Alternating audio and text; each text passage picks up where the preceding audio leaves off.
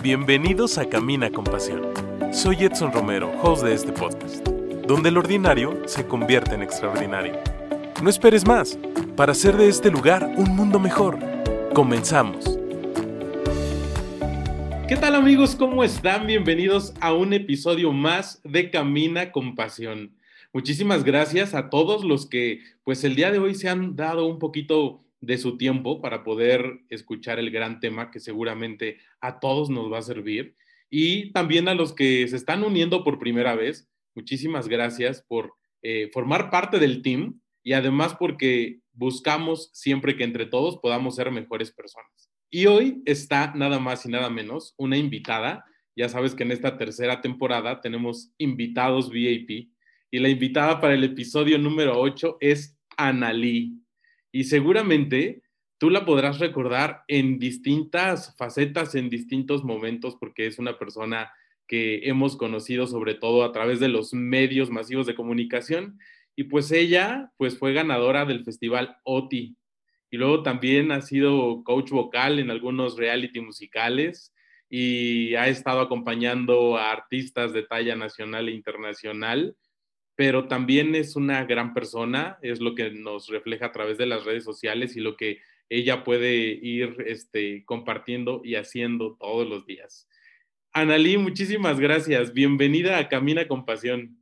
Muchísimas gracias a ti, Edson, por pensar en mí, por abrirme este espacio para que tu gente me conozca y para conocer a tu gente, porque la verdad es una bendición tener estas posibilidades de cibernética y de internet y cosas que a veces yo no entiendo mucho, pero que me han abierto enormes posibilidades para llegar a más personas que nunca me hubiera imaginado.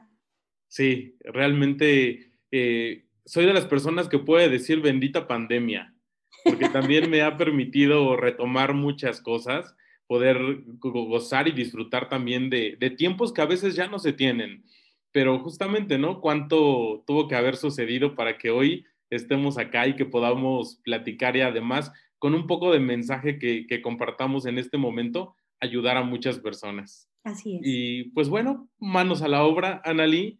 Y me gustaría que nos pudieras compartir quién es Analí, pero desde esa parte que a lo mejor no conocemos, que nos pudieras platicar como de tu familia, de dónde eres, cuántos hermanos o hermanas tienes, papá, mamá, eh, cosas de, de, esa parte que es sumamente valiosa para que podamos ver a la Nali que conocemos. Sí, pues con mucho gusto. Si me das la posibilidad, te podría decir que vengo de una familia muy grande, integrada por siete hermanos, de los cuales yo soy la más pequeña. Crecí en un ambiente muy, muy tranquilo. Mi padre y mi madre, si tenían problemas, la verdad es que no me los dejaban conocer. Ella eran, eran fueron siempre un matrimonio muy discreto, muy amoroso, muy cálido. Y esto es lo que vi. Crecí sin ningún solo problema en casa. Mi papá un hombre muy trabajador y mi madre siempre poniéndole el hombro, atendiéndonos a nosotros, pero también un poco trabajando a su lado, ¿no? Eh, en mi vida siempre ha habido música, entonces mi padre y mi madre cantan. Bueno, mi madre acaba de fallecer hace tres meses, cuatro meses, perdón. Pero siempre fueron muy musicales, ¿sabes? Eh, si había una carne asada, ellos estaban haciendo primera y segunda voz. Mis hermanos le seguían el rollo y lógicamente siempre crecí con la idea de que la música era algo que a mí me hacía sentir muy en mi casa, que a mí me hacía sentir muy cómoda y que a mí me hacía sentir muy amada, porque si tú cantabas, pues recibías el, el reconocimiento, el aplauso y el abrazo de tu padre y de tu madre. Entonces la música estuvo rodeando a mi familia desde que yo tengo uso de razón. Mi abuelo fue un gran trompetista acá en Sinaloa y entonces, aunque no hubiera querido conocer o relacionarme con la música por un lado o por otro, siempre estuve cubierta, ¿no? Te puedo decir que tuve claro desde niña que yo me quería dedicar a la música. Era lo que, lo que me hacía sentir segura, un espacio seguro. Y así crecí.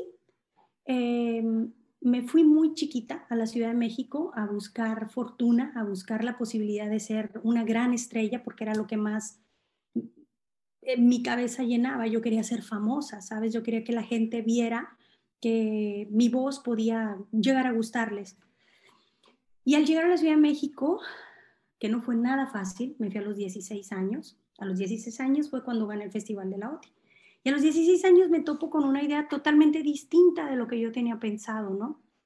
Porque eh, me empecé a relacionar con muchas personas que buscaban que, como yo recién había ganado un festival internacional tan importante como era la OTI, pues estar cerca de mí, entrar a los lugares donde yo entraba, estar a primera fila como me abrían los espacios.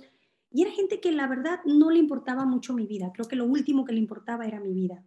En ese tiempo, personas que manejaban mi carrera también, pues iban tras el momento profesional que yo estaba teniendo, no tanto por cuidarme. Si ahorita me preguntas si dejara yo ir a mi niña que tiene 13 años a vivir sola en la Ciudad de México, te diría, no, yo no sé en qué estaban pensando mis papás que me dejaron. Pero así fue, ya, ya Dios tenía un plan, porque justo cuando llegué a la Ciudad de México, yo pienso que yo aquí soy la artista que me estaba esperando. Sí, cuidado, ábranse porque ya llegué, ya gané la OTI, ya me firmó una compañía disquera y todo mi mundo era esto. Pensaba que el medio artístico era lo que yo necesitaba para ser feliz. Y me metí en un mundo muy complicado, un mundo de muchas mentiras, un mundo pues de mucha vanidad, mucha, mucha, mucha vanidad, de mucho ego, de muchas cosas muy inciertas, ni siquiera sabes si lo que pisas es verdadero suelo o es algo que se va a desquebrajar en cualquier momento. Y eso me llevó a relaciones muy equivocadas, eh, novios que yo llegué a tener que, pues la verdad no buscaban nada serio conmigo, eh, para que mis padres no se enteraran que yo no estaba funcionando como artista, empecé a mentir y a mentir y a mentir. Una cosa era lo que realmente estaba pasando en la Ciudad de México con mi falta de trabajo, de mi seriedad, con mis este, proyectos caídos por mi falta de responsabilidad. Y otra cosa muy distinta era lo que mis padres sabían, porque era solo hablar por teléfono. No me podían ver, no existían las videollamadas. ¿Mandé? Claro, ¿con quién vivías acá en la Ciudad de México? Pues de mi familia sola, eh, pero vivía eh, con una de mis mejores amigas en ese tiempo, me prestaba una habitación de su casa el tiempo, la primera, el primer tiempo que yo vivía en la Ciudad de México, que fue digamos, todo el 89, me manejó la mamá de Tatiana, la señora Diana Perla Chapa. Con ella viví un tiempo y ella tenía la patria potestad, porque yo era menor de edad y mis padres se la cedieron para poder hacer uso y, vender mis, mis, shows, etcétera, ¿no? Y ya después, por ciertos manejos que no fueron muy claros, mi mejor amiga, que era mucho mayor que yo, me llevó a vivir a su casa y dijo, esto no es así, esto no es así y al llevarme a vivir a casa de, sus papás, pues fue que yo entendí cómo era la familia de nuevo en la Ciudad de México. Yo sentía que, que no iba a encontrar otra como mi casa y sí había. Hay gente muy buena también en la Ciudad de México, no todos son malos y no todos eran, eran tan corruptos como de donde me estaban recién sacando, ¿no? Entonces, así me empecé a relacionar con gente, empecé a conocer el medio, conocí la firma con la compañía disquera que tenía, que era Sony Music en ese tiempo. Pero a los 16 años, a duras penas sabes distinguir tu pie derecho de tu pie izquierdo, la verdad. Claro.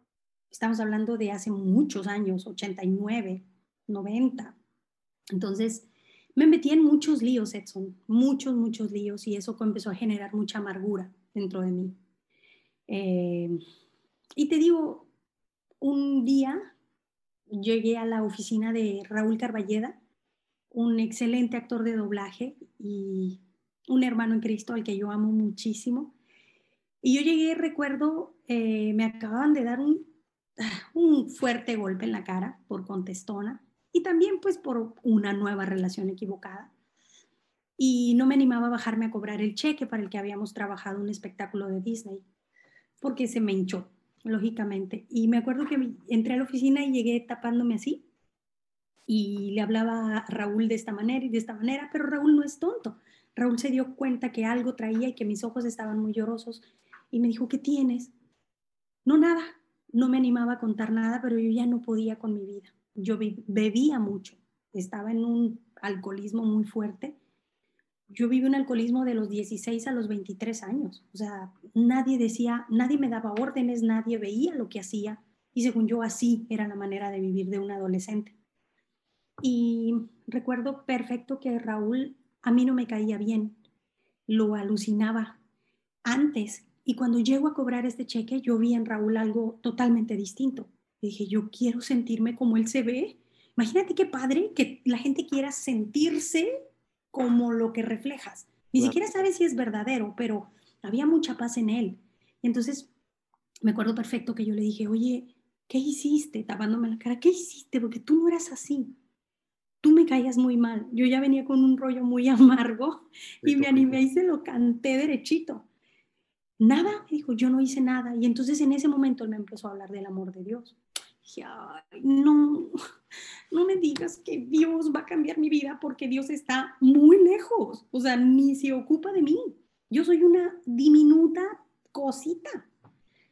Pues no, me dijo, estás muy equivocada. No, le dije, pero es que yo no necesito eso. Yo creo que estás muy equivocada. Y él me empezó a hablar del amor de Dios, del pago que había hecho por mí en la cruz, que así como estaba y como yo me consideraba sucia, así me amaba, que no tenía yo que hacer nada. Ya para ese momento yo ya por inercia, por querer saber qué había detrás de Raúl, ya me había quitado la mano de la cara. Entonces Raúl se dio cuenta que yo no estaba bien. Y me dijo, mira, yo no sé por lo que estés pasando, pero sí sé que Dios te ama y que no es casualidad que hayas venido a esta oficina el día de hoy. Y quiero decirte que Dios muere por cambiar tu vida y que está esperando que tú me hagas caso y le hagas caso a Él. ¿Y qué tengo que hacer? Le dije, ¿a dónde tengo que ir? Yo juraba que me tenía que ir a un templo donde hablaran con alguien y que me hicieran un ritual y casi, casi con las ramitas para que se me saliera el chamuco. Y no, me dijo, es aquí. ¿Cómo? Le dije, esto es una oficina. Aquí, aquí. Dios está en todos lados, no tienes que ir a ningún templo. Wow. Dije, pues mira, no puedo estar peor de lo que estoy. ¿Eh? ¿Cómo es eso? Sí. Y sobre todo que decía, ya no puedo, me acaban de dar un trancazo. No puedo estar peor de lo que estoy. Y le dije, pues tú dime, ¿qué hay que hacer? ¿Qué compro? ¿Qué? No, nada, inclina tu rostro. En ese momento él me guió en una oración y me dijo que Dios me amaba. Le pedí perdón a Dios por mis pecados, le pedí que entrara a vivir a mi corazón, le pedí que fuera pues mi Señor y mi Salvador. Eso fue un 27 de marzo de 1997. No se me olvida nunca. Y desde ese día hasta el día de hoy ha sido una vida totalmente distinta porque soy una mujer ay, muy necia, muy difícil. Dios ha ido tratando conmigo de muchas maneras, pero sobre todas las cosas con mucho amor, Edson, con muchísimo amor y toda la paciencia del mundo, porque a veces creo yo que mis planes son mejores que los de Dios y púcatelas, me rompo la frente otra vez. Pero Dios me vuelve a sacar adelante y me vuelve a tratar con amor. Sabes, yo yo he reconocido en todos estos años, 23 años de caminar al lado de Cristo, que a pesar de mis infidelidades, Dios ha sido fiel. Quitó la mentira, quitó el alcoholismo, que era algo que yo no sabía cómo iba a poder dejar. Me dio una relación verdadera y honesta con mis padres. Le pude hablar a mi madre de Cristo, mi madre se convirtió, mi papá también. Entonces ahorita sé que se fue hace cuatro meses, pero que la voy a volver a ver. Y eso, no sabes, a lo mejor ahorita me ves y dices, como mucha gente me ha dicho, pero se acaba de morir tu mamá y tú estás dando clase, pero es que se fue a, a donde yo la voy a volver a ver. Tranquilo, o sea, se me adelantó. No te voy a decir que no me duele su ausencia y que no extraño sus besos y que no extraño que me pida que le cante Amor Eterno, que era de sus canciones favoritas. Pero sé que la voy a volver a ver. Y si no hubiera tomado esta decisión, estaría destrozada porque todos los días escucho que o un amigo murió o un amigo está muy enfermo en esta pandemia, ¿no? Y he perdido a mucha gente muy amada por mí. Y ahorita lo que más me importa es que mis amigos, mi familia, aún la gente que no conozco, entienda que hay una posibilidad de salvar su vida, más allá si mueres, salvar tu vida, salvar tu alma, ¿no? Mucha gente me podrá decir, eres una fanática, estás loca. Mira, yo no te hago daño con mis palabras. Mientras me escuches, podrás saber que hay una esperanza, que no estás solo, que le bajes a tu rollo porque pareciera que el ser humano, Edson, a menos que me digas lo contrario, va en una carrera loca por hacer lo contrario a lo que le da paz. Totalmente. Entonces, ¿quieres una familia unida? Pues vive para tu familia. Ah, no, quiero una familia unida, lo publicas en redes sociales, pero sales con A, sales con B, sales con C, a ver con cuál te llevas mejor. Pero si tu esposa está en tu casa, ¿cómo andas buscando opciones afuera? Entonces, el ser humano hace totalmente lo opuesto a lo que dice anhelar. Y eso sí, todo el mundo publicamos frases de soy muy feliz qué padre me va, supérate, cumple tus anhelos, cumple tus sueños, todo es posible. Sí, pero ¿a costa de qué? Yo he descubierto en estos 23 años de caminar con Cristo que hay más que un camino. No hay dos, no hay tres, hay una sola opción y se llama ir a dejar mi vida y mis anhelos en las manos de Dios. No tengo una vida perfecta, pero para nada, soy un, ay, una calamidad. Todos los días Dios tiene que tratar conmigo. Pero imagínate tú si caminando con Cristo me tropiezo por necia, imagínate qué pasaría si yo no hubiera hecho caso de esta propuesta de Dios de reconstruirme, porque yo era ruinas, o sea, los 18, 19 años, eh, la imagen que ahorita ves de mí y lo que, lo que la gente cree que soy, yo no era. Esto que ves ahorita, los éxitos en Disney que ves atrás, Mulan, Jasmine, llegaron porque Dios reconstruyó mi sentido de responsabilidad, porque yo no llegaba a tiempo a un aeropuerto y yo perdí el vuelo y no me importaba. Pero cuando Dios me dijo, no, chava, esto no está bien, te vas a quedar sola, te van a... Y efectivamente, me dio carta de retiro mi compañía disquera cuando vivía mal, los managers me votaron, o sea, siempre hay una consecuencia. Por eso te digo, no, no hay manera que tú quieras negociar el pecado. Se llama pecado, mentir se llama pecado, chiquito o grandote. Eh, insultar es un pecado, juzgar es un pecado y yo no soy perfecta, pero la oportunidad preciosa que tengo de ir a arreglar con Dios todas las noches, todas las mañanas, es un descanso para mi alma de que no, no me pidió perfección cuando entró a vivir a mi vida, me pidió un corazón dispuesto. Dispuesto. Y así vivo. Esta te puedo decir que es, soy verdaderamente yo la, llena de pecas por, y por cada peca es un error, es un pecado, pero la más amada, me siento la más, la más amada. Este año ha sido terriblemente fuerte para mí, humanamente hablando, porque en febrero yo tengo dos hijos, Diego y Florencia. Florencia tiene 13 y Diego tiene 11. Y a mi niño en febrero me lo diagnosticaron con diabetes tipo 1. Se me puso muy, muy grave y lo llevamos corriendo al hospital sin saber de dónde venía, que había bajado enormemente de peso y era puro hueso cuando comía cantidades exageradas y nosotros no entendíamos. Pues me la doctora, la endocrinóloga pediatra que lo trató, me dijo, tu hijo no le funciona el páncreas ni le va a funcionar, tiene diabetes tipo 1. Cuando me dicen eso, yo no entiendo nada, chavo. ¿Qué es esa? En mi casa se escucha diabetes, pero la diabetes es para los gorditos, los que no se saben alimentar, los que toman mucha coca y empiezan a hacerte un montón de ruido. Lo que pasó, hijo, mi hijo no tomaba esto, no comía esto, está re flaco, ¿cómo va a tener diabetes? No, no, no, no, esto está mal.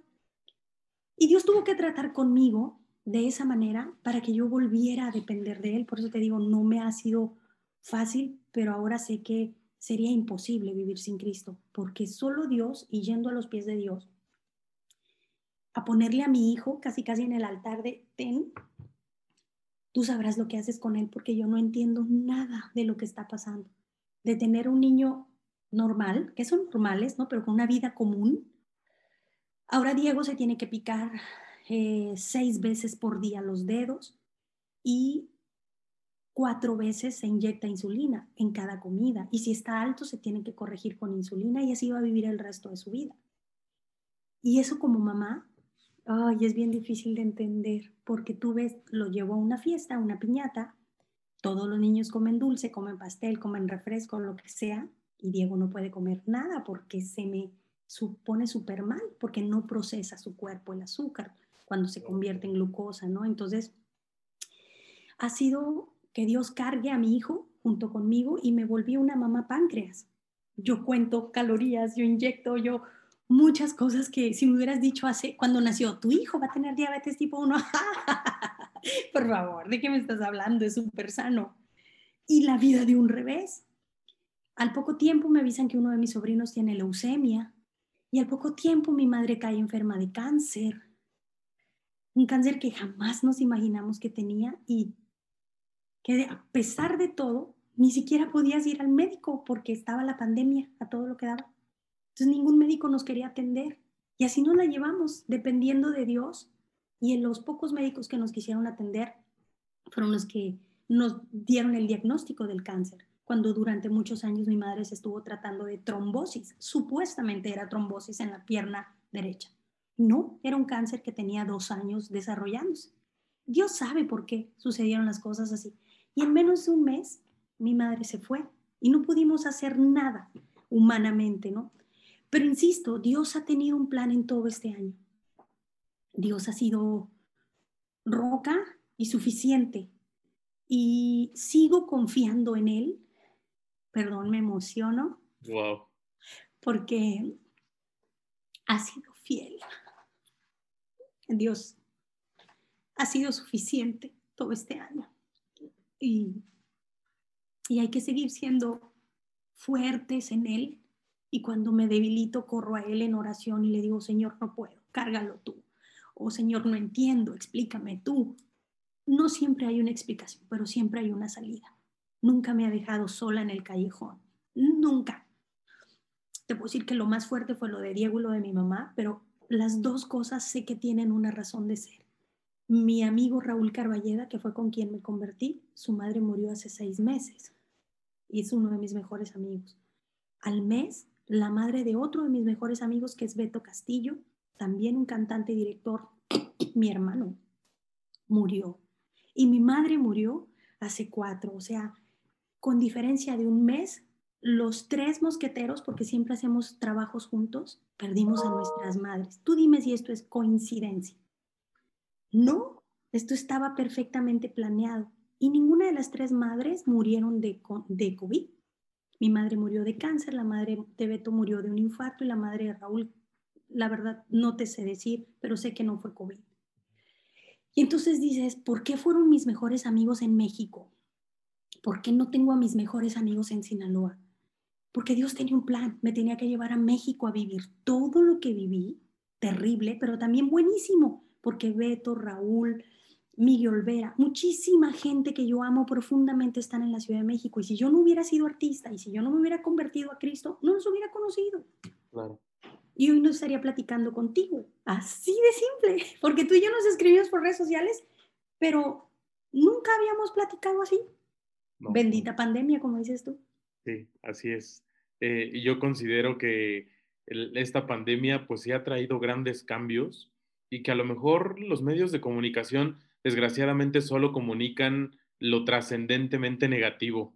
Pero yo creo que también habrá cosas positivas y esta es una prueba clara. Totalmente. hoy estamos acá platicando, compartiendo de Dios, de nuestra vida, pero además, pues sí, digo, yo a usted siempre la veía, a ti siempre te veían, Ali, como la maestra, la artista y todo. Y el día que me confirmaste, pues que, que con mucho gusto venías al podcast, recuerdo mucho que bajé muy emocionado a platicarle a mi mamá y a mi hermano. Y, este, pues bueno, era algo que, que, realmente decías, eso yo creo que no se hubiera logrado si no hubiera venido la pandemia, por muchos motivos, pero muchísimas gracias, qué, qué, qué, agradable esto que nos estás compartiendo, pero vamos a ir a un breve corte, Anali, y todos nuestros amigos que nos están escuchando, no se vayan, que esto apenas va comenzando. Vamos a un breve corte. Yo soy Edson y estás en Camina con Pasión. Si tienes preguntas, comentarios o sugerencias, no dudes en compartirlas. En Camina con Pasión, tu opinión es importante. Continuamos. Amigos, pues ya estamos de regreso. Muchísimas gracias por regalarnos unos minutos de tu tiempo para poder escuchar este gran mensaje, pero además para que lo puedas hacer vida.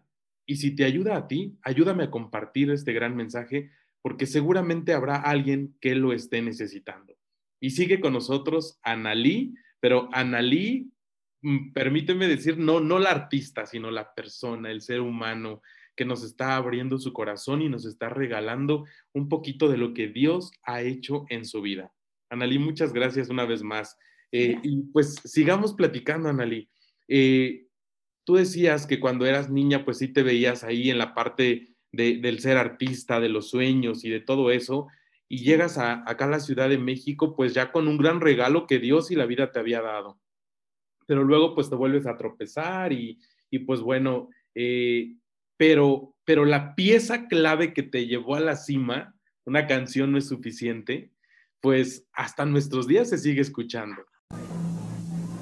La canción ganadora es Una canción no es suficiente. El autor Jesús Monares.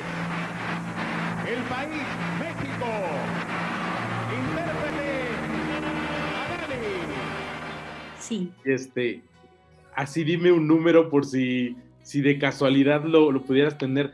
¿Cuántas veces habrás cantado una canción no es suficiente? No tengo la menor idea. Justo ayer antier le decía a mi niña, ¿cuántas veces te gustaría que yo haya cantado esta canción? Ya perdí la cuenta, porque es una canción que tiene que estar en mis shows, es una canción que siempre me piden en un programa de televisión, es una canción que una alumna mía quiere cantar o un alumno mío, es una canción que la baila la gente cuando se está casando y la baila con el padre como un vals, que he cantado en graduaciones cuando alguna universidad está terminando una generación. O sea, se volvió una canción icónica en mi carrera porque Totalmente. se usa para muchas situaciones. Lo más padre es que es una canción que habla de mucho amor. Habla de una realización y habla de un dame un chance, déjame intentar, ¿no? Que creo que es algo que en algún momento todos los hijos o todas las personas le tenemos que decir a alguien, déjame intentarlo, por favor. Y tantas veces la he cantado que ya me di a la tarea, Edson, de no cantarla nunca igual, porque una canción que canta siempre igual te termina enfadando, quieras o no, aunque la ames mucho. Entonces, cada vez que la canto, le busco qué otra cosa hacer, qué propuesta hacerle vocal, para que también la gente diga, ah, no es la misma versión de siempre. Y eso también me divierte muchísimo a mí. Claro. Que a lo mejor también habemos personas que podríamos decir, ah, no la cantó como yo la hubiera querido escuchar, ¿verdad? Porque yo creo que hay de todo. Yo Eh, creo que sí.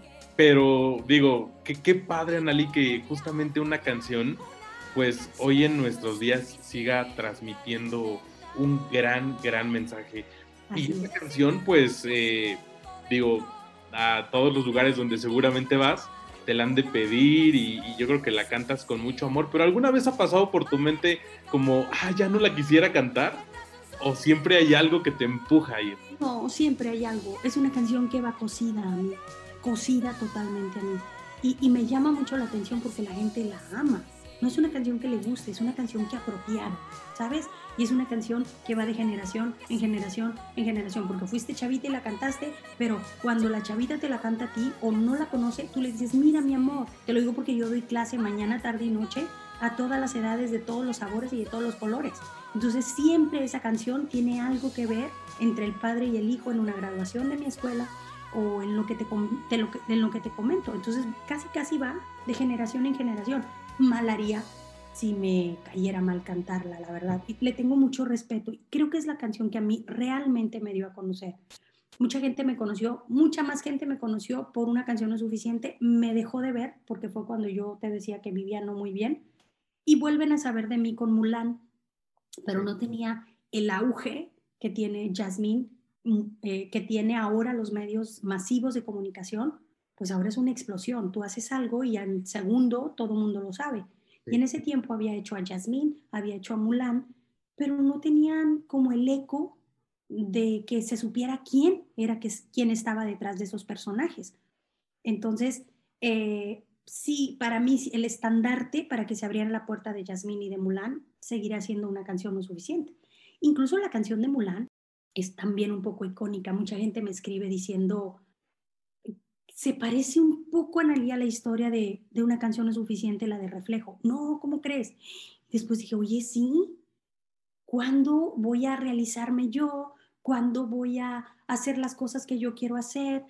No, lo que veo no es lo que yo reflejo. O sea, entonces la gente empezó a relacionar las historias y dije, pues mira, las dos canciones más importantes de mi carrera, la gente las apropió y las volvió mucho más humanas, más allá del dibujo animado, ¿no?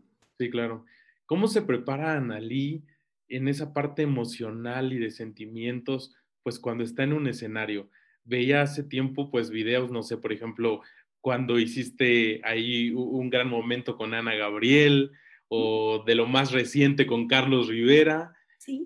Y, y lo que transmites desde el corazón, digo, sé que eres una gran maestra, pero ¿cómo, ¿Cómo te preparas emocionalmente? Bueno, a mí siempre que me invitan a un proyecto, tiene que emocionarme. O sea, tiene que haber una conexión eh, de pasión con lo que estoy haciendo.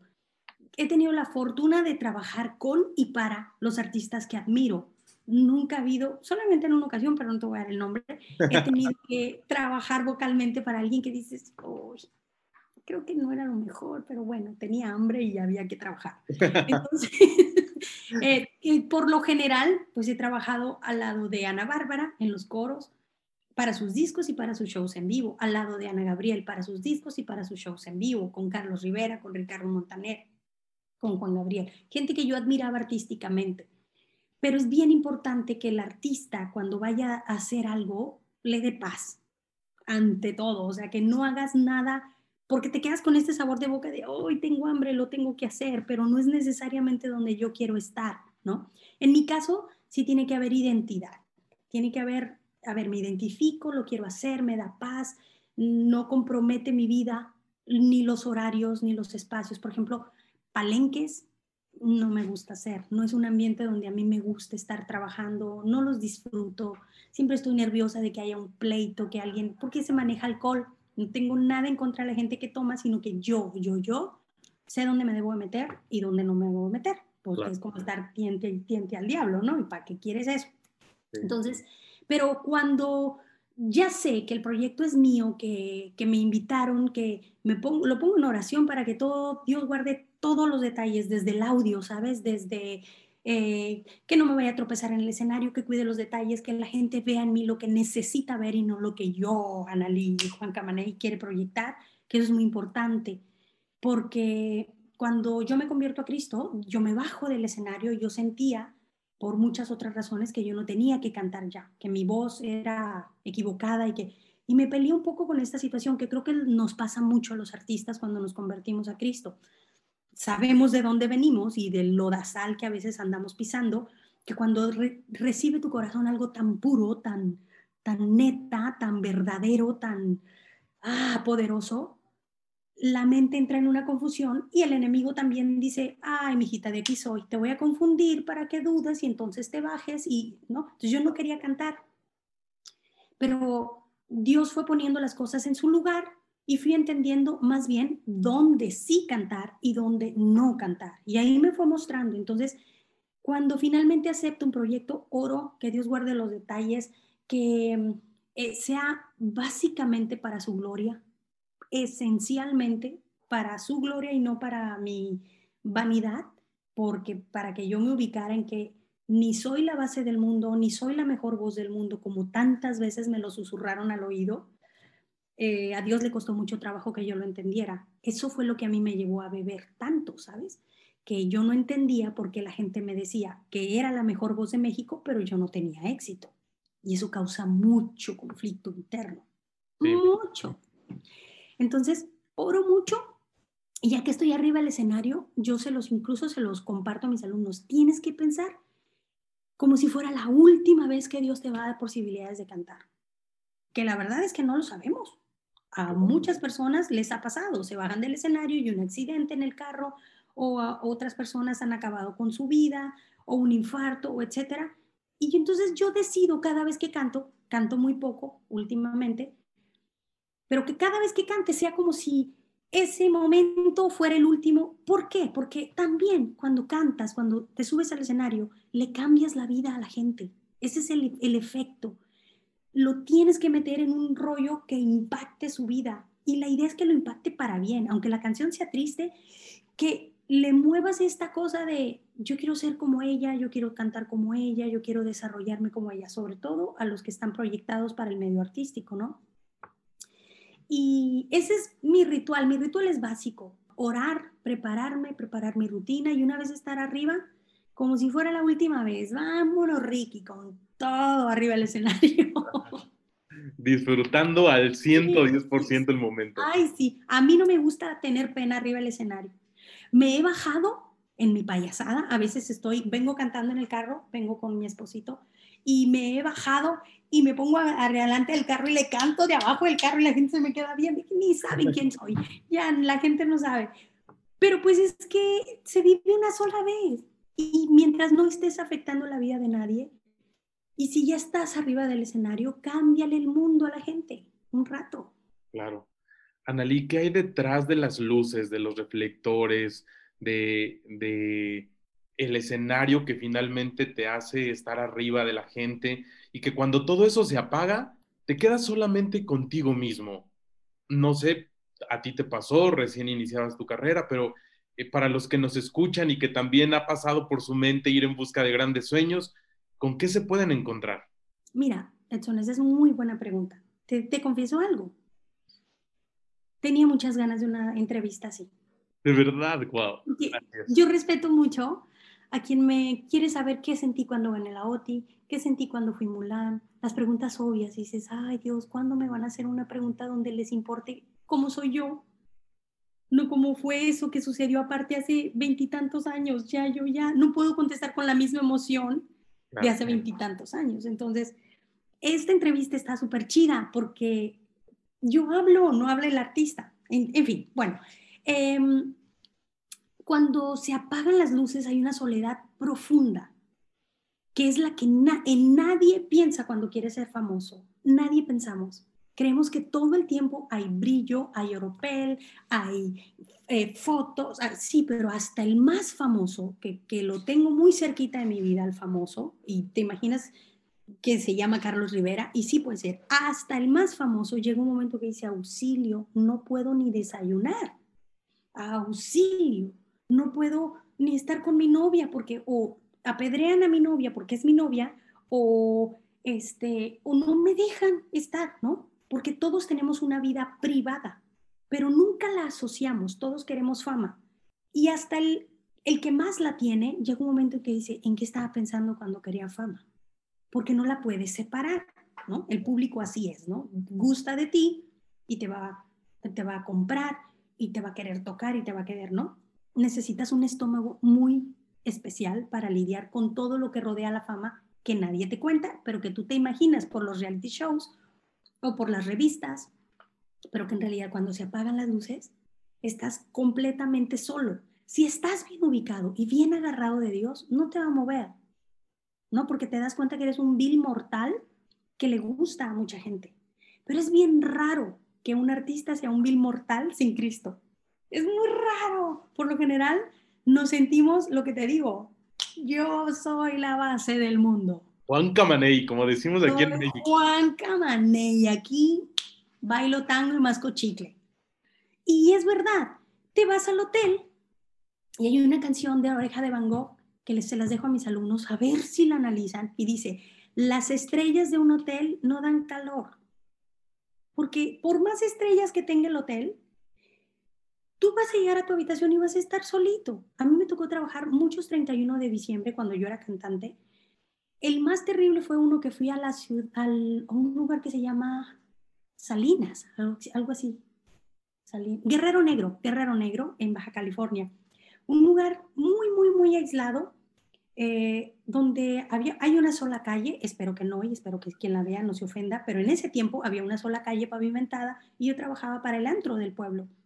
Entonces, canté el 31 de diciembre y terminé y todo el mundo se abrazaba y yo estaba en el camerino sola y decía, ¿dónde estarán mis papás? ¿Dónde estarán mis hermanos? ¿Cómo se la están pasando? Y yo sola. Llegó mi manager en ese momento, me subió a la camioneta y me fue a dejar al hotelito chiquititito que no era ni de estrellas, era de, no sé, brillantina o no sé qué, pero era un hotel así donde decías, Dios, estoy perdida en la nada. No tenía Cristo en mi corazón. Y entonces me sentía tan, tan, tan, tan sola, que lo único que quedaba era pedir alcohol para olvidarlo, pues. Entonces, adentro, adentro, adentro, sola, festejé, me abracé de feliz año nuevo. Al día siguiente, vete a Tijuana porque había que agarrar el avión. Entonces, no es lo que se cuenta. Te quedas solo, se apaga la luz, tu vida sigue y te das cuenta que eres igualmente normal que la gente que se está abrazando afuera, que la gente que está amándose afuera o sentado cenando en familia y tú te quedaste solo. Es el oficio, ¿sabes? No está mal, pero nadie nos prepara para eso. No es lo que pensamos, ¿no? Sí, claro, evidentemente. Y, y a veces es muy importante también las personas eh, quienes están cercano a nosotros.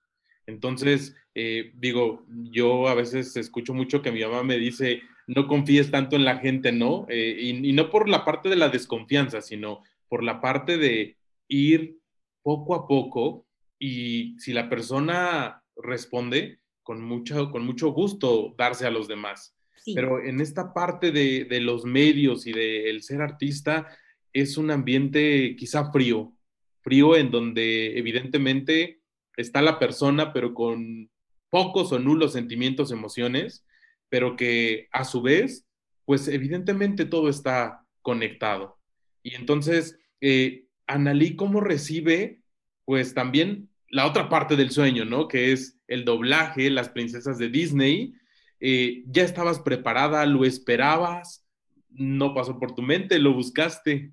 No, no lo busqué. Llegó así, ¡plum! me hablaron de la compañía disquera y me dijeron que, que Disney estaba buscando voces para, para una película que iban a lanzar que se llamaba Bella y Bestia.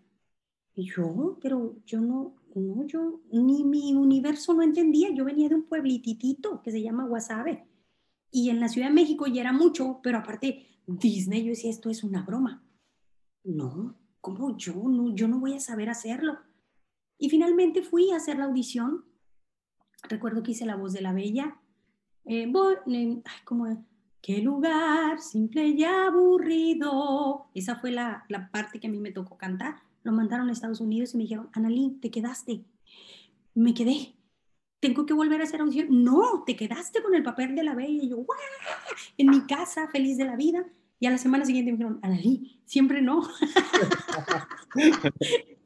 siempre no, porque la bella tenía ciertos tintes operísticos, el personaje era muy culto, tenía una colocación más velteada, más, más en el velo del paladar, más clásico, ¿no? Yo era muy popera. Entonces, le hicieron audición a una chava de la Compañía Nacional de Ópera y da más el tipo. Yo, wow, ya lo había anunciado como mi platillo en mi pueblo, en mi familia pues metieron las cacerolas otra vez y las guardaron y dijeron, bueno, pues hay para la otra, ¿no? Wow. Pero el año siguiente, yo no sabía que Disney estaba sacando película cada año, ni idea. Y al año siguiente viene Aladdin. Y entonces me dicen que mi voz era muy parecida a la voz de la princesa Jasmine. Ya había tenido una referencia porque quien hace la princesa Jasmine en Estados Unidos se llama Lía Salonga. Es una actriz de comedia musical. Y, que, y un amigo que la había ido a ver a mi Saigón en Broadway me dijo, se parece mucho tu voz a la de la actriz que se llama taca, taca, taca. Entonces cuando me dicen, necesitas ir a hacer audición para la princesa Jasmine y la hace Elías Alonga, yo dije, ay, ¿será? ¿Será? ¿Será? Pues voy a ir. La hice inmediatamente. Fue una aprobación. Y lo más padre es que vino secuela, Aladín y los 40 ladrones y el regreso de Jafar. Y entonces esos personajes tuvieron continuidad viene Mulan y la actriz que hace Mulan es Lía Salonga. Entonces ya no me hicieron audición, ya una fue consecuencia de la otra. Y dije, wow, hoy por hoy, pues soy la única sinaloense y según yo, la única mexicana que tiene, mal, si igual me equivoco, pero soy la única cantante no actriz de doblaje que tiene dos princesas en su carrera. Soy Mulan, soy la princesa Jasmine las dos tuvieron secuela, Mulan 1 y Mulan 2. Eh, llegaron sin esperarlas. Eh, han sido una gran bendición. O sea, para mucha gente, yo respeto quien diga, no, Disney, del diablo, la manga del muerto. Cada quien, ¿no? Yo no me voy a meter en creencias ni les voy a decir, no, no es. La verdad es que no me voy a meter en Honduras. Lo que sí sé es que a mí me ha dado de comer, a mis hijos, mis hijos se han podido mantener gracias a mi trabajo. Yo cuando canto las películas de Disney, soy muy feliz y le genero mucha ilusión a muchos niños, pero lo más padre es las puertas que me abre para hablar de Cristo. Esas son, no, no, no, no, no, porque la gente no sabe que eres tú y de repente por alguna conversación en alguna oficina, en algún consultorio, en el, sale, ay, ¿a poco tú eres? Ay, cántame un pedacito, pero ¿y cómo no? Y le suelto un pedacito, pero el otro rollo, el otro cuento, el que más vale, es el que también suelto, que es, oye, mira, Dios te ama, y entonces puedo compartir lo que es más importante. si alguien viene y me dice, es del diablo, ay tú, yo sé por qué llegó Disney a mi vida, porque abre una cantidad de puertas, Edson, sí. que no tienes una idea. Y además Y de corazones hambrientos de la palabra de Dios. Totalmente. Entonces, yo lo uso para bien, porque los que aman a Dios todas las cosas les ayudan a bien. Entonces, si para unos fue para mal, pues será su perspectiva. Para mí ha sido una bendición trabajar para Disney. Al llegar a Disney es que yo me convertí a Cristo hace 23 años. Entonces, si no existiera Disney, pues a lo mejor se hubiera llamado de otra manera, pues, pero yo no lo puedo negociar. Para mí es un medio de trabajo y un lugar donde se abren muchas puertas. Claro. Analí, ¿y qué te dice tu hija recién que empezó a identificar las princesas y que creía que su mamá era quien daba vida? No les creían en la escuela. Sabes que Florencia es muy aguerrida, es muy mulán, pero cuando entró al colegio y que ella tenía razón y podía hablar y podía defender su punto de vista, pues a ella le fue muy fácil decir que su mamá era mulán cuando les proyectaron la película un día de clase. Entonces le dijeron, Florencia levantó la mano y le dijo a la maestra, mande Florencia, mi mamá es mulán. Le dice el niño, ay, sí, claro que sí. Pues vivimos en los Mochis, Sinaloa. que va a andar haciendo Mulan en Mochis, Sinaloa, no? Y le dice Florencia, sí es. No puede ser Mulan. Mulan es una caricatura. Ay, ya sé. Pero mi mamá canta a Mulan. Tu mamá no canta Mulan. Mulan es Mulan. Mulan vive en, en China, le decía el niño. Y era un pleito. Le llegó Florencia muy frustrada y me dijo, mamá, prométeme que un día vas a ir y les vas a decir que tú eres Mulan. Mijita, yo no puedo romper así nomás porque sí. Pues la magia, pues por favor, mamá, tienes que ir porque no me creen. Pues obviamente eso lo tuve que hacer en la primaria con Florencia y con Diego, porque no les creían y quedaban como mentirosos. Claro. Y ahí, perdón por romperles la ilusión, pero si, cuando abrí la boca y les empecé a decir, ¿quién es quien veo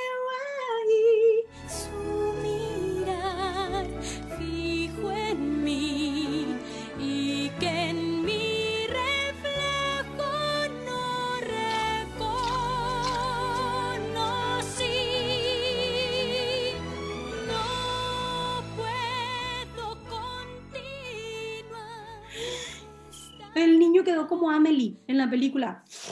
Se derritió y agachó la cabeza y se fue. Creo que sí es. Todo sea por salvar la dignidad de mi niña, de que no es ninguna mentirosa. Y ahí Florencia cobró respeto eh, y ante los niños, pues sí, descubrieron que es un trabajo, ¿no? Que los, efectivamente los dibujos animados no existen. Claro, totalmente. Analí, vamos a ir a un breve corte. En Camina con Pasión, eh, alentamos a que todo el team vayamos a las redes sociales y las podamos inundar, pero de mensajes positivos. Así es que, amigo, amiga que nos estás escuchando hoy viernes, y si no es en viernes, puede ser en lunes, en jueves, en sábado, pero date un tiempo, unos segundos para ir a tu red social, poder compartir un mensaje, una frase, una fotografía y que podamos inundar esa parte virtual de mensajes positivos. Yo soy Edson y estás en Camina con Pasión. Inundemos las redes sociales de mensajes positivos. Con un mensaje directo compartimos lo que tanto nos agrada. Camina con Pasión, espacio pensado para personas como tú. Amigos, pues ya estamos de regreso. Muchísimas gracias porque sigues con nosotros un viernes más de Camina con Pasión. Y Analí sigue con nosotros, no se ha ido y, y, nos está compartiendo desde el fondo de su corazón todo lo que Dios ha hecho a lo largo de estos últimos años en su vida, pero también lo que le permitió, pues, conocer, lograr para poderle conocer. Entonces, Analí, pues vamos a continuar eh, con esta parte y, y, retomando, pues, el inundar de mensajes positivos las redes sociales. Encontré en tu red social una canción que se llama Al final. Así es. Y es, es una canción, bueno, con un gran mensaje. Totalmente. Y no esperaba poderla encontrar, eh, y mucho menos con Analí. ¡Eh! Bien. ¿Cómo, ¿Cómo llega esa canción a ti que además no las puedes también compartir?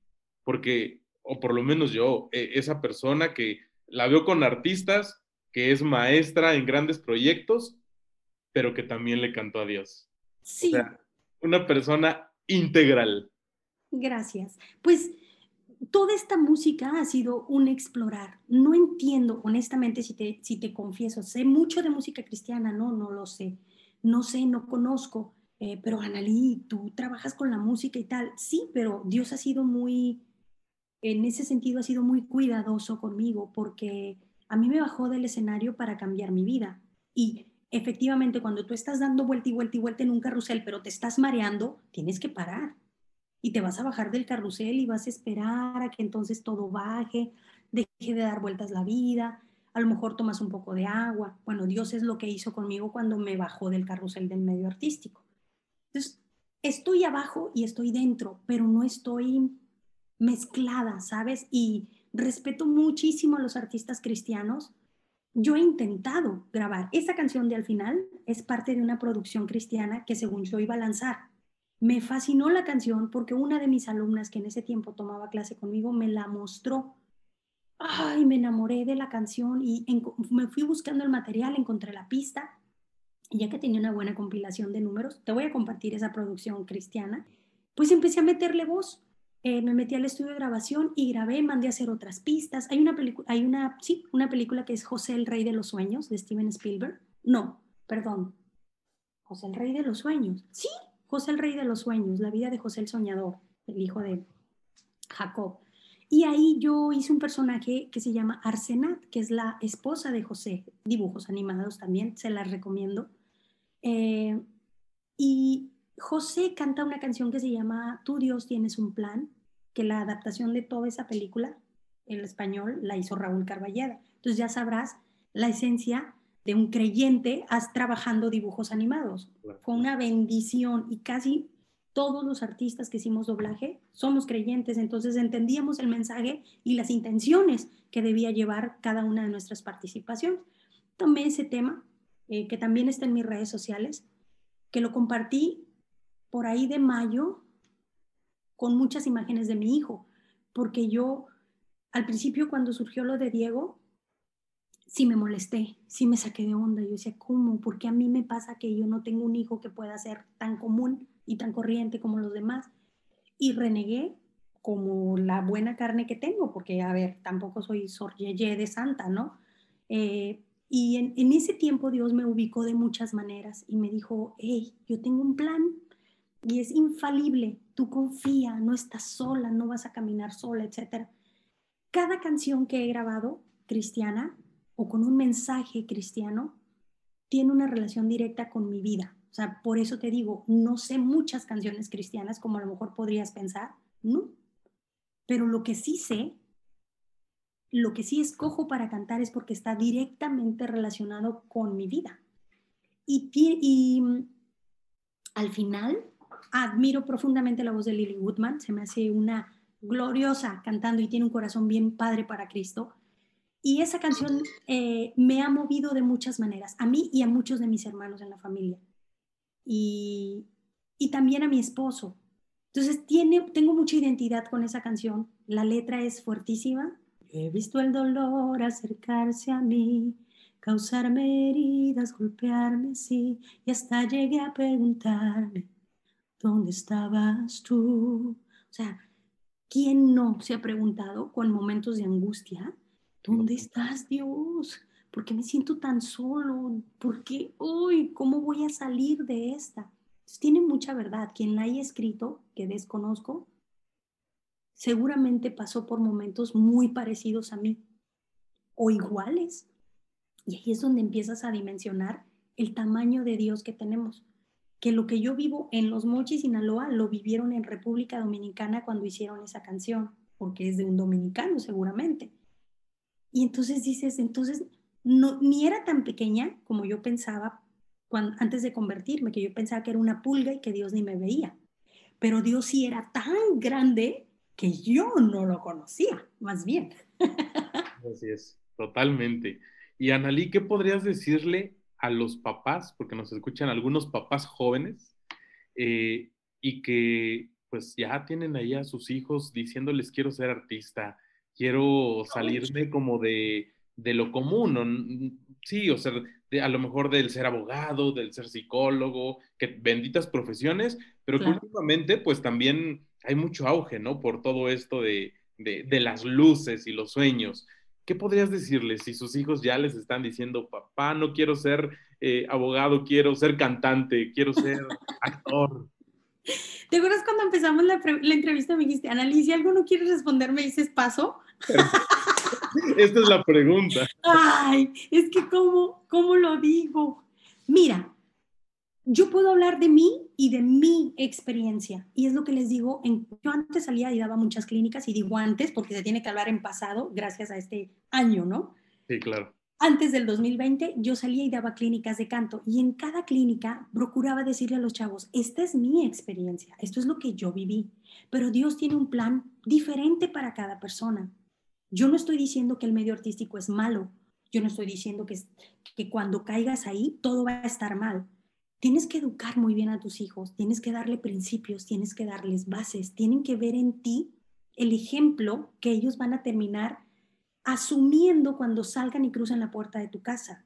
Si en casa no está el ejemplo, quieran ser artistas o quieran ser arquitectos, si en casa no están las bases, va a ser muy fácil que cualquier cosa los atrape afuera.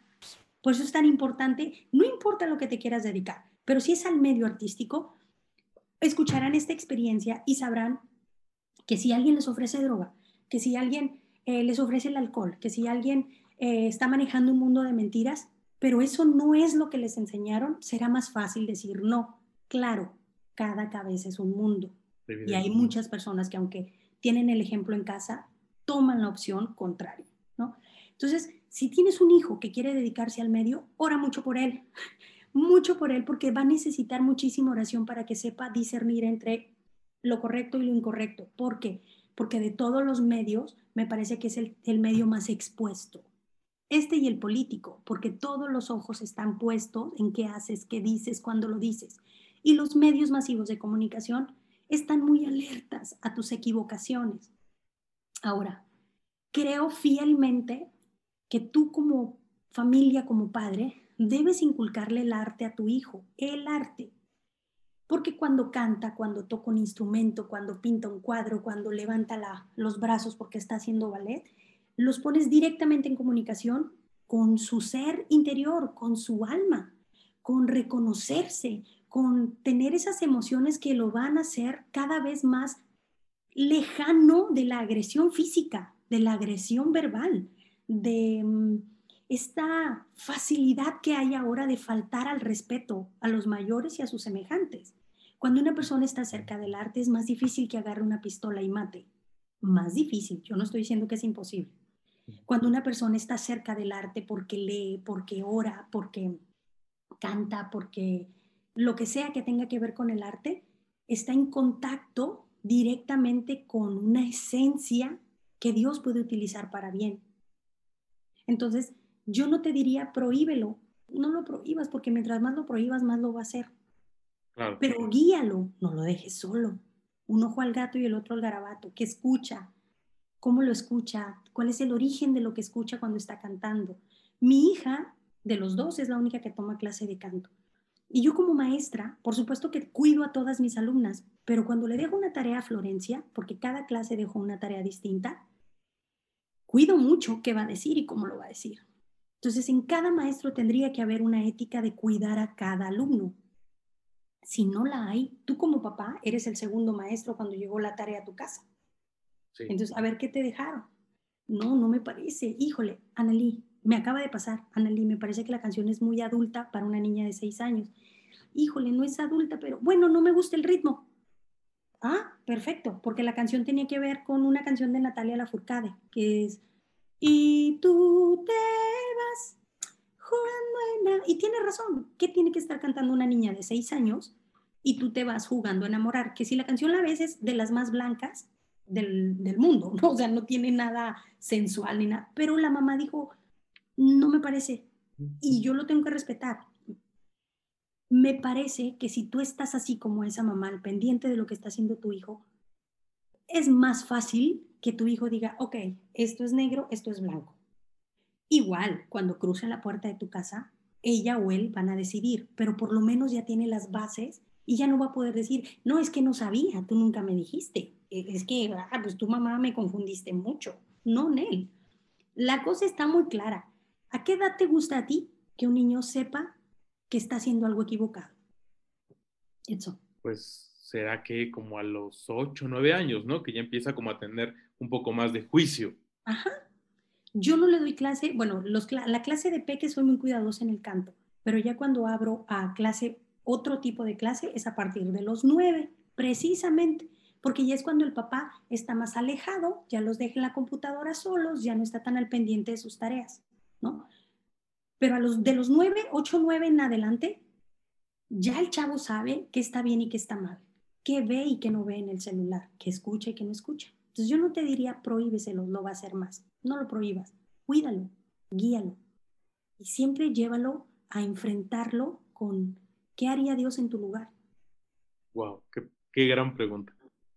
¿Qué haría Dios? ¿Cantaría eso? ¿Bailaría así? ¿Contestaría de esa manera? Y no porque busquemos la perfección, Edson, sino porque es nuestra responsabilidad, nuestros hijos. Yo no me puedo meter con los de enfrente, pero sí puedo meterme con los míos mientras estén en mi casa. Y esa es la mejor manera de ponerles, ¡Ech! alto. ¿Qué haría Dios?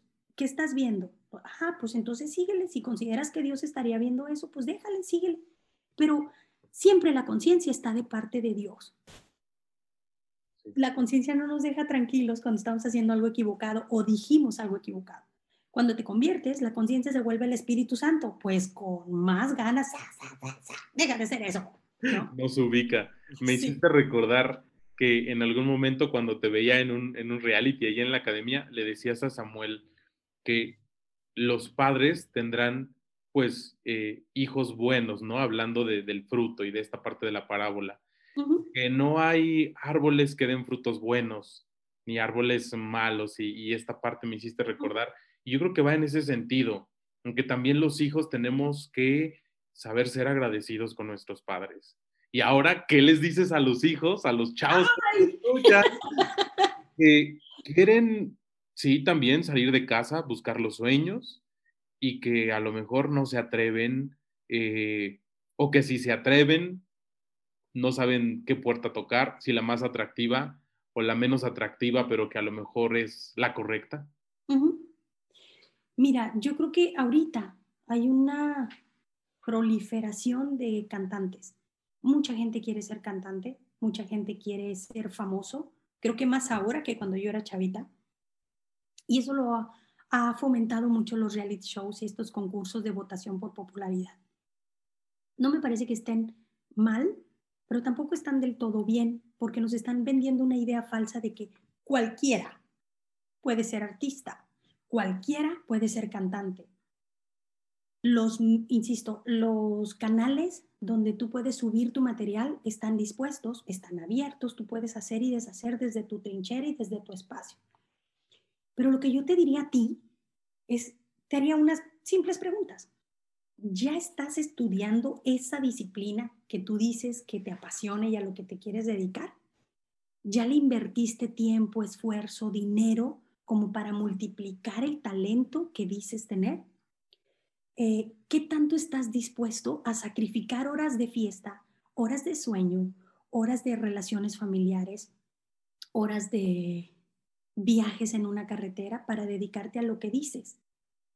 Son unas preguntas muy básicas, pero que te van a responder mucho lo que hemos estado hablando en, esta, en este tiempo, ¿no? Que, ay, no, porque a los chicos, yo, yo armo espectáculos o armaba espectáculos antes de esta pandemia en escolares, siempre a fin de año, uno o dos por año, ¿no? Y tengo muchos alumnos muy talentosos que tienen muy claro que se quieren dedicar a esto y no me fallaban a un ensayo. Y tengo otros alumnos muy talentosos que no saben si se quieren dedicar a esto, entonces se metían a mis espectáculos. Los espectáculos, llámese Anita la huerfanita, El mago de Oz, un concierto tributo a Queen o cosas así, ¿no? Y los ensayos eh, son de tres a cuatro horas diario y no me puedes faltar, no puedes estar platicando. Hay cierta disciplina, ¿no? Porque pues yo los preparo como si estuviéramos en grandes ligas. No les exijo el nivel de grandes ligas, pero sí, la disciplina tendría que ser la misma, porque a fin de cuentas así es el mundo. Cualquier empresa a la que llegues tienes horario de entrada y horario de salida.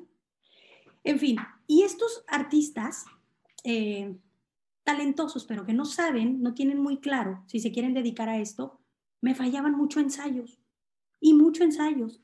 Les empecé a quitar los papeles principales y empezaron las quejas. Oye, no, espérate, pues este papel era mío, pero no vienes ensayos, mi vida. Y, y yo tengo que, no puedo trabajar con fantasmas, tiene que estar presente el alumno porque las piezas de baile, porque cuando prendes la luz no estás y no puede llegar alguien a hacer como que prende la luz, etcétera, muchas razones. Y estos alumnos se frustraban inmediatamente porque en su falta de disciplina se les quitaba lo que tenían. ¿Por qué? Porque no estaban dispuestos en ningún momento a sacrificar sus tardeadas o sus juntaditas o quedarse dormido más tiempo o, ay, no, me duelen los pies, hoy no quiero ir. Y todo merece un sacrificio. Entonces, con estas simples preguntas yo te diría, ¿estás dispuesto? ¿Hasta dónde? ¿Ya te preparaste? Si hoy llegara la oportunidad que dices estar anhelando, ¿te va a encontrar listo esa oportunidad o te falta mucho? Porque si estás creyendo que esto es fácil, pues creo que ahora con los medios masivos es más difícil porque habemos más queriendo entrar por una puerta muy chiquita. Claro, totalmente. Analí, estamos llegando al final de Camina con Pasión. En el episodio del 25 de diciembre. ¡Eh! Pero no me puedo ir sin la pregunta obligada. ¿Qué podrías compartirnos en este último mensaje, en una frase, en algo, para aquella persona que a lo mejor está viviendo la vida al máximo, pero que no ha invitado a Dios a que habite en su corazón? ¡Wow! Híjole, hoy, hoy compartía yo un plan de salvación en mis redes sociales. Y yo lo, lo, lo comentaba de esta manera, ¿sabes? Aún es tiempo. Y como no sabes si vas a despertar el día de mañana, porque olvídate de la pandemia, no lo sabemos, no sabemos el plan de Dios para cada una de nuestras vidas. Yo te diría que no pierdas más tiempo. Todo lo que hay afuera es pura cosa que brilla pero que no vale nada. No le inviertas a lo que no te deja nada y piensa a futuro. Es el primer momento que yo te diría, piensa a futuro, pero no a tres meses. Piensa en la eternidad. Ahí. Ese es el futuro para mí. Porque como no tenemos la vida comprada, necesitas ver dónde quieres pasar tu eternidad. Cuando cierres los ojos y sea tu último suspiro, ¿dónde quieres volver a abrirlos? ¿En el infierno? ¿Donde van a arder y va a haber crujir de dientes? O al lado de Dios, donde promete que todo será perfecto, mente perfecta y cuerpo perfecto. Yo no te invito a una religión. Yo te invito a que aceptes un pago que ya se hizo, que tiene miles de años ahí hecho, un pago en la cruz. Yo te diría que reconozcas que no, hasta el día de hoy a lo mejor no has podido, solo no has podido, pero que hay una mano tiene mucho tiempo extendida para que tú la tomes y te saque de lo que estés viviendo. A Él no le importa cómo estás de sucio o de sucia. A Él lo que le importa es que le creas y aceptes ese pago que Dios hizo en la cruz, que le pidas perdón por tus pecados y que lo invites a vivir a tu corazón para que dejes de caminar solo. Y entonces, lejos de pretender llevar la vida en tus fuerzas, Él te cargue y sea mucho más fácil. Si no me crees, pues nada más voltea a ver quién era yo hace antes, hace 24 años y quién soy de 23 años a la fecha. Eh, no me he arrepentido una sola vez de la decisión que tomé y por eso me es tan importante decirte que aún hay tiempo, aún estás a tiempo. Totalmente. Para abrir la puerta, para cenar con Él y Él con nosotros. Así es, como dice Apocalipsis 3:20. Así es. Mira, qué gran complemento, Analí. Muchísimas gracias por estos minutos, por esta plática, eh, por, por, esto que nos compartes en este momento, que, que el mundo va tan rápido y que a veces no nos deja vivir de una forma, pues, plena este gran milagro llamado vida. Muchísimas gracias a todos los que nos regalaron estos minutos. Creo que este episodio valió la pena, está un poquito más largo, pero es 25 de diciembre de 2020, bendita pandemia, nos cambiaron muchas cosas. Analí estuvo con nosotros. Bueno, eh, ¿qué podríamos decir? Gracias Dios por esto que nos ha tocado vivir. Así Muchísimas gracias. Nos escuchamos el próximo viernes. Yo soy Edson y esto fue Camina con Pasión.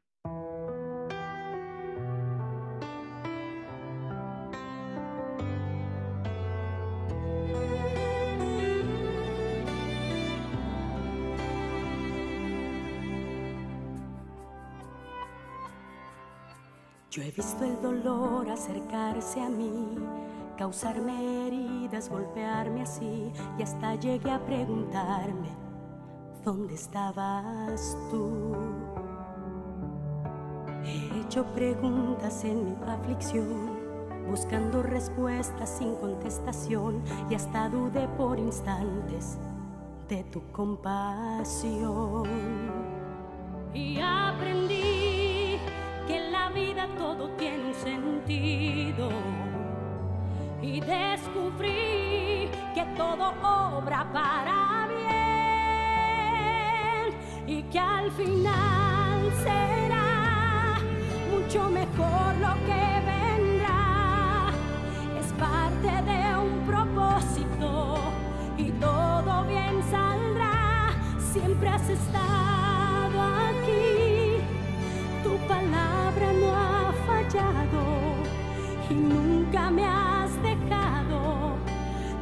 Descansa mi confianza sobre ti.